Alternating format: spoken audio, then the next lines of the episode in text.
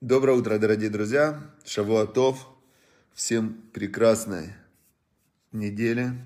Мы начинаем новый цикл, новую недельную главу. Начинаем новую недельную главу. Тоже очень важно, очень интересно. Прям в ней скрыты вообще такие тайны, тайны Торы, что э, тайны Торы я очень люблю тайн много, но есть тайны человеческой психологии, человеческого поведения, которые много очень объясняют в жизни каждого из нас. Яков Шатанин, шалом. И Максим, всем шалом. И, значит, э, мы вот сейчас на примере Юсефа, сейчас как раз эта недельная глава, она как раз э, Ваешев Яков Берец Мигурей Авив, значит, э, Ваеша называется, и поселился, да, и осел Яков в земле, где жил его папа. Значит, мы сейчас узнаем очень много разных тайн очень много разных тайн человеческого, человеческой жизни. Значит, но в начале, давайте в начале, как раз здесь есть из книги 365 размышлений Рэбы, обретение неба на земле, такие вот прям бриллианты, бриллианты, такие идеи очень классные, которые тоже дают э, много света в жизни. Значит, сегодня идея вот такая. Говорит нам Рэбе, что вера не только результат опыта, она факт, происходящий изнутри и порождающий опыт. То есть вера – это факт, происходящий изнутри и порождающий опыт. Нечто произойдет, потому что вы верите в то, что оно произойдет. Значит, ну, Рэбе знал всю Тору, Любавичестей последний, он очень был, ну, невероятный. То есть он знал Тору вот так вот, всю, вдоль и поперек, насквозь. И, значит, он нам говорит такую вещь, что вера изнутри, человек во что-то верит, и оно порождает потом то, во что он верит. То есть какая невероятная сила есть у каждого из нас в том, чтобы материализовывать свои мысли. Что такое вера, да? Это мысль. Там кто-то верит, что Земля плоская. Вот он верит, вот он себе представил, она плоская. Кто-то верит, что он э, может все. Кто-то верит, что все будет хорошо. Кто-то верит, что все будет плохо. То есть вера это некая идея, в которую человек наполняет ее своей убежденностью, что вот это истина, это так. И нам говорит э, Рэбе, который знал всю что вера порождает опыт, что когда человек верит в какую-то идею, то это его уверенность, что эта идея, она работает, она делает эту идею работающей. Представляете? Какой невероятный простор для, для творчества в жизни, для создания себя, для создания своего будущего, для создания счастливой жизни, для создания веселой, здоровой, радостной, богатой жизни. То есть, если я верю в какую-то идею, то эта вера, она ее превращает в реальный опыт. И эта же идея объясняет многие вещи, почему у людей в жизни что-то не складывается, или они там, ну, потому что они верят в те идеи, которые потом порождают тот опыт, в котором они оказываются. То есть каждый из нас – своей верой.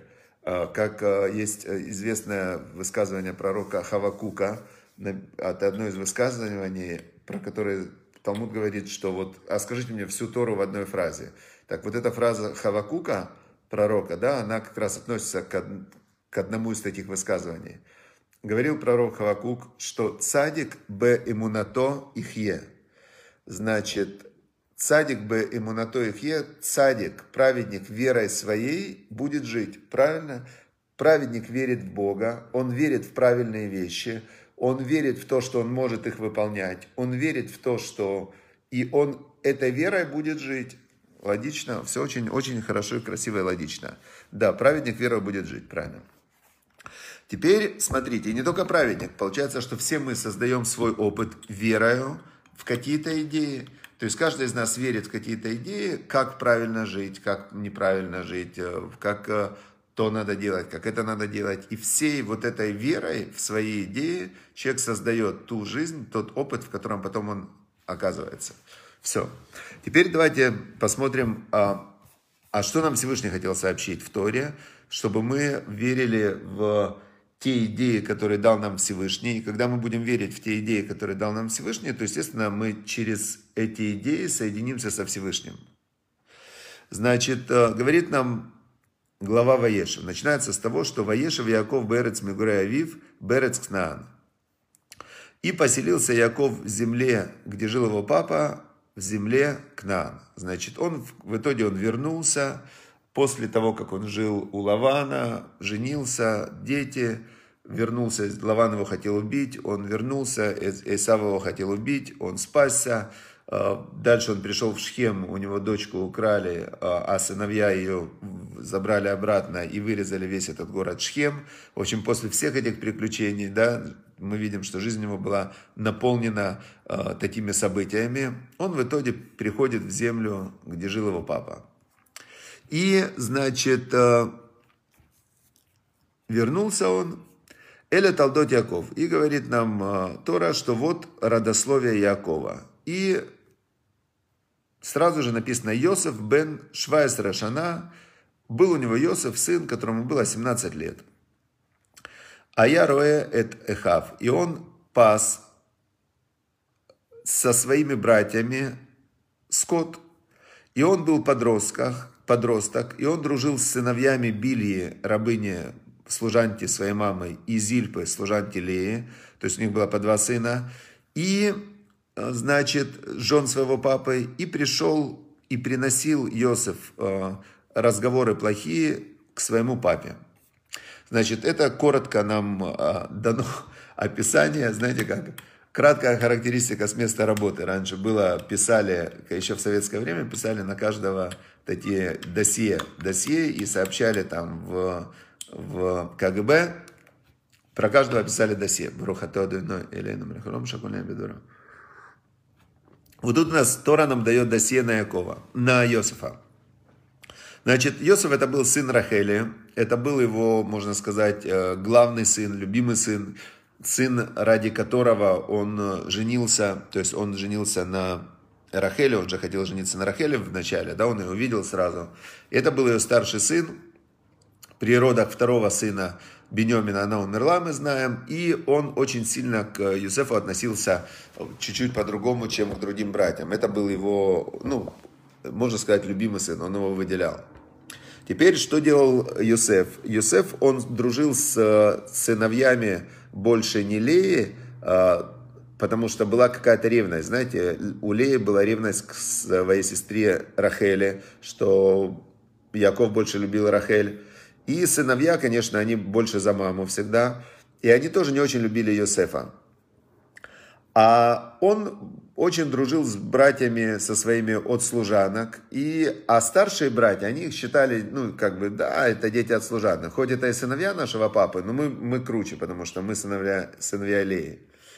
И он, Йосиф, он, э, так как он был цадик, праведник, то он сразу ходил к папе и все рассказывал, что его братья неправильно делали. Вот они не так сказали, вот они не так посмотрели, вот они... Та... В общем, он все докладывал, все докладывал, значит, своему отцу. Лашонара, отсюда мы учим законы Лашонара, он говорил про них э, вещи, которые они делали плохими. Вот тут даже Раша объясняет, что именно он говорил. И за каждое, что он про них говорил, это были необоснованные подозрения. В итоге это было его подозрение, что они плохо делали. Но за каждое слово он потом пострадал, Раша говорит. Третий отрывок. В Израиль Израиль, здесь приводится имя Иакова, которое показывает его высшую сущность. Израиль любил Иосифа больше, чем всех сыновей. Как написано, что он любил Рахель, также здесь написано, что он любил Иосифа больше, чем других сыновей, потому что Бен Скуним Уло, потому что это сын старости, он ему. И ועשה לו כתנת פסים. И он ему сделал специальную рубашку, полосатую рубашку. Значит, здесь это тоже код, и здесь нам э, Раши приводит э, очень интересный комментарий, который прямо ну, очень открывает многие вещи. Раши здесь говорит, что он его обучил, только Йосефа он обучил тому, что он выучил у Шема и у Эвера. Он ему передал. И он его учил в специальной Торе. Когда Яков убегал от Исава, он по дороге забежал в Ешиву Шема и Эвера. Шем это был сын Ноаха, который пережил тоже потоп, и который знал еще то, что было до потопа. Он знал э, такие тайны, которые, которые передал потом Якову. И Яков эти тайны не открывал никому из детей, открыл эти тайны Йосефу. Только Йосеф знал вот эту Тору Шема и Эвера, которую потом эта Тора позволила ему стать премьер-министром Египта. Он знал, как управлять этим миром, как управлять людьми. То есть он знал такие тайны, которые братья не знали. Значит, э, передал он ему Юсефу эту Тору, которую выучил у Шема Евера. И что это вызвало? Какой эффект это вызвало? Вейру и хав тиото аава микори хав. И увидели его братья, что его любит их папа больше, чем остальных, чем всех его братьев. Представляете? И что? Вот природа человека. Воесну ото. И возненавидели его. Они были праведники, он был праведник, они были от одного папы, они были святые люди. Но природа человека такая, это мы откуда начинается все? От Каина и Эвеля, да, первые братья. И они его возненавидели. Вело яхлю добро ли шалом. И не могли они с ним говорить мирно. То есть прямо у них это была сильная к нему ненависть. А Йосиф, а Йосиф в это время жил в своих халамот. Есть такое э, понятие на иврите халом это сон. Он жил в своих мечтах, он был такой в, в мечтатель, да, визионер. И он даже не замечал, как они к нему относятся. И вот, значит, и снилось Йосефу сон. И он приходит к братьям, представьте ситуацию. Сидят братья, шатер, костер, значит, сидят они вечером, папа сидит, и, значит, и сказал он им свой, свой сон, а они начали его ненавидеть еще больше. Что это был за сон? И говорит он им, представьте ситуацию, они сидят возле костра, они его ненавидят, он такой, э, этот самый, ну, отдельно у него рубашку папа ему сделал, отдельно с ним занимается. И он такой садится и говорит, ну что, братья, снился мне сон. И сказал он им, послушайте-ка мой сон, который снился мне. Они, ну давай, мол, расскажи. Вы он говорит, и вот, мы все, он говорит, мы все снопы. Мы все снопы, снопы, это кто не знает, многие сейчас не знают, э, что такое сноп. Э, значит, раньше серпами снимали пшеницу. И складывали вот эти колоски, вместе связывали такой вот какой-то веревочкой, ниточкой, не знаю, чем связывали, и получался сноп. Да, то есть там, например, 100 колосьев вместе связывали, получался сноп. И вот э, он говорит, э, мы все снопы, он говорит.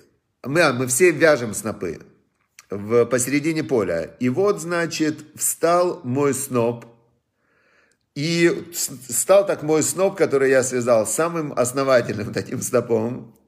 И вот, э, значит, ваши снопы, они вокруг меня собрались и кланяются моему снопу. Представьте ситуацию, да, он, они старше, они только что из них два брата, мы помним из предыдущей главы, Шимон и Леви, они вырезали целый город Шхем, город, город идолопоклонников, город, который, ну, такие насильники, то есть здоровые такие идолопоклонники, а они вдвоем вырезали этот город, то есть это не, не были простые такие ребята, которые ешеботники сидят и сны слушают, то есть там сидят а у каждого меч, каждый такой, ну вот, серьезные люди, и он им рассказывает этот сон, и сказали ему братья, а, говорят они ему, ты что, царствовать, ты решил царствовать над нами, да? Или ты хочешь над нами стать властителем, и ты хочешь э, нас как бы властвовать над нами? Царем хочешь быть и властителем над нами? Э, и начали они его ненавидеть еще больше за его сны, за его слова. Значит, почему они начали его ненавидеть еще больше? Они знали историю про своего папу, где папа забрал благословение у дедушки, которое дедушка хотел дать своему брату Исаву, ну, их дяде. И они знали всю эту историю. Значит, э, и они думают, вот сейчас Иосиф, и такой он даже не скрывает, что он хочет один забрать все благословение у отца, которое должно было идти на всю нашу семью. И он хочет быть над нами царем. Ну, а Иосиф что? А Иосиф ничего, дальше девятый отрывок, и снился ему еще один сон. Он жил в своих снах, в своих, он был такой визионер. Жил он в своих снах, и снился ему еще один сон. И он рассказал этот сон еще своим братьям. И он им говорит, смотрите, мне еще один сон снился. И вот он говорит, и солнце, и луна, и одиннадцать звезд поклоняются мне. Вот представьте ситуацию, да, такой отличник, э, он выходит, у него отдельная рубашка, ему папа сшил эту полосатую рубашку. Папа с ним занимается отдельно от Тора рассказывает ему специальное знание, которое никому из братьев не рассказывал. Значит, ему 17 лет, он очень красивый. То есть он был, не, говорят, что он был невероятный красавец, и он был похож на свою маму, которую Яков очень любил, а Лея была не такая красивая, и эти братья были тоже не очень красивые. И, значит, он им еще рассказывает вот эти все сны, что он э, хочет над ними властвовать. И сказал он и отцу, и братьям своим, и отец на него, Вайгар, он на него чуть разозлился и сказал ему, что это за сон, который ты рассказываешь, который снился тебе? Разве может такое быть, чтобы и я, и мама твоя, и твои братья поклонялись тебе до земли? Он ему говорит, ты сам подумай, мама умерла уже. Не может, значит, этого быть.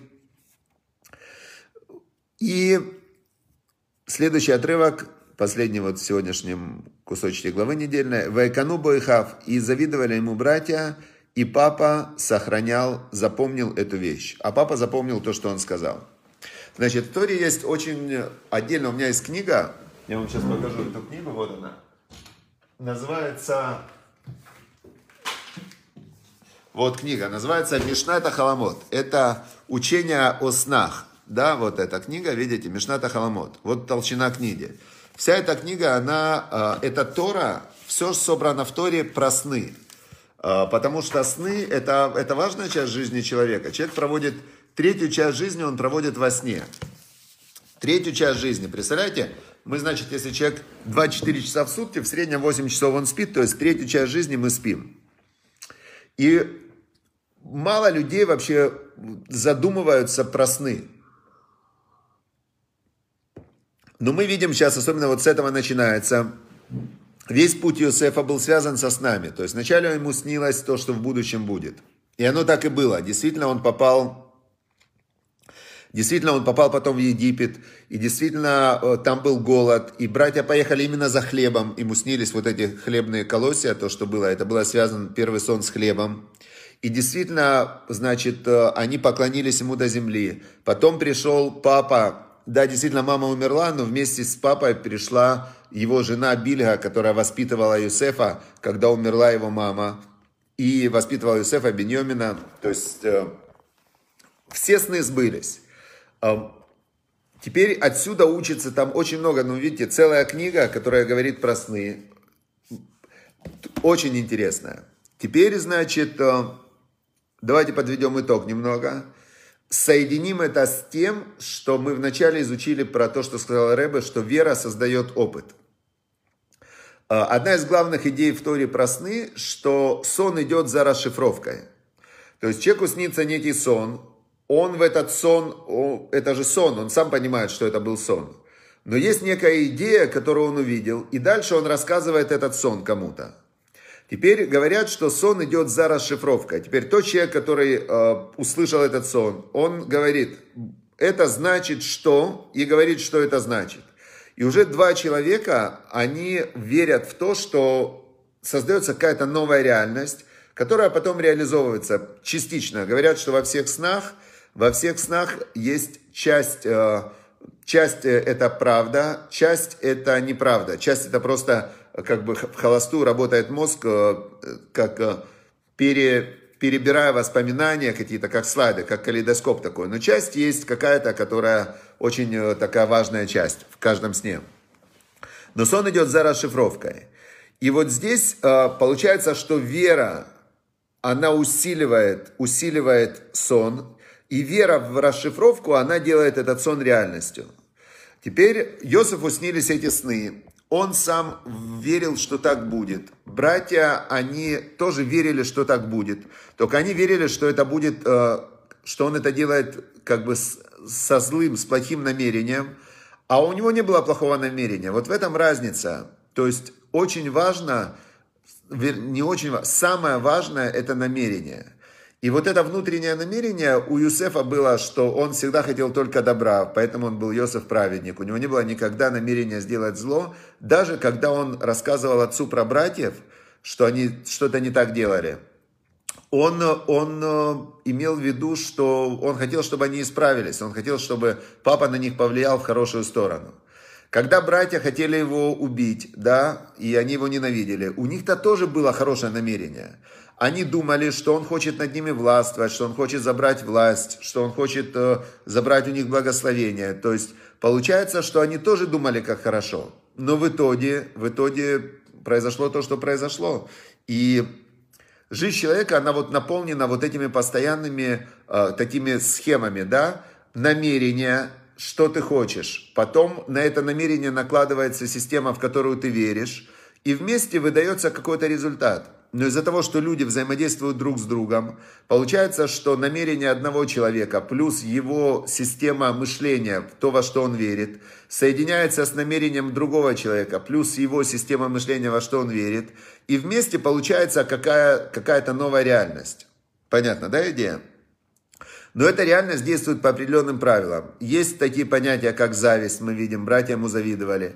Есть такое понятие, как ненависть, которая возникает в сердце у человека. Это тоже есть. Есть такое понятие, как, э, как э, лошонара, злоязычие. Есть такое понятие, как сны. То есть Жизнь человека – это умение разобраться в реальности и таким образом выстроить свою картинку, свою модель мира, в которой он живет, чтобы минимум страдать, максимум получать радости, и это чтобы продолжалось по максимуму, то есть перейти в вечность. И тут очень интересно, что есть первый комментарий Раши на эту главу. А, на эту главу есть первый комментарий Раши, вот такой, смотрите. Значит, «И поселился Ваешев Яков а, в земле, в земле, значит, своего папы. И здесь есть э, такая идея, что почему с ним произошла вся эта история с, Яков, с Иосифом, что братья его потом продали и так далее. Почему это произошло? Значит, это произошло потому, произошло это потому, сейчас я вот не нахожу этот комментарий, сейчас, сейчас, сейчас, значит, видно, он будет чуть позже, что Яков, он хотел сидеть бы шалва, он хотел сидеть в таком спокойствии, и из-за того, что вот у него вроде все уже, он пришел на землю, у него все хорошо, все и так далее. И он успокоился. В этот момент, говорит Раша, из-за того, что он хотел сидеть в, в, в спокойствии, у него произошла эта неприятность с, с Юсефом. То есть, э, а почему, почему не может праведник сидеть в спокойствии? Так э, приводятся слова, что Всевышний сказал так, Всевышний сказал так, что мало тебе, цадику, праведнику, что у тебя приготовлена вечная жизнь в полном удовольствии. Так ты еще хочешь в этом мире сидеть в удовольствии? Так не бывает. В этом мире праведник, он должен много работать, он должен э, выполнять заповеди, он должен помогать людям. То есть он не может в этом мире сидеть в шалва, это в таком расслаблении и в спокойствии. То есть не бывает такого. И поэтому вся жизнь Якова, Авраама, Ицхака, Давида, э, царя Давида, царя Шломо, вся их жизнь была, она наполнена какими-то трудностями. Хотя, казалось бы, они праведники, они знают всю Тору, но так устроено, что все в этом мире должно быть уравновешено, и праведник из-за того, что он получит там уже в следующем этапе, получит невероятное счастье, в этом мире он должен много работать. И он должен много работать. Как только он хочет в этом мире сидеть в спокойствии, Всевышний ему не дает. Он его включает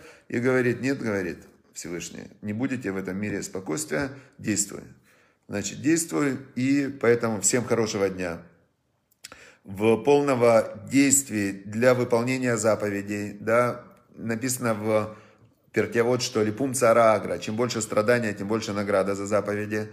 То есть э, лучше выгребать свою дозу страдания, которая каждому из нас для равновесия положена, преодолевая сложности выполнения заповеди, преодолевая свою лень, преодолевая свою тяжесть, преодолевая свое э, сопротивление внутреннее. Все, значит, Тут заповедь, там заповедь, тут Тору поучил, здесь Тору поучил, поделился уроком, значит, сделал что-то хорошее. Опять, то есть у каждого из нас есть э, свои какие-то вещи, которые нам сложно выполнять во служении Всевышнему, и как раз вот там и, и есть самая большая награда, э, самая большая награда, потому что преодолевая вот эту сложность, мы с одной стороны выгребаем свою дозу страданий, с другой стороны мы э, поднимаемся выше через вот эти испытания. Все, всем удачи, успехов, хорошего дня, полного радости. Счастливо.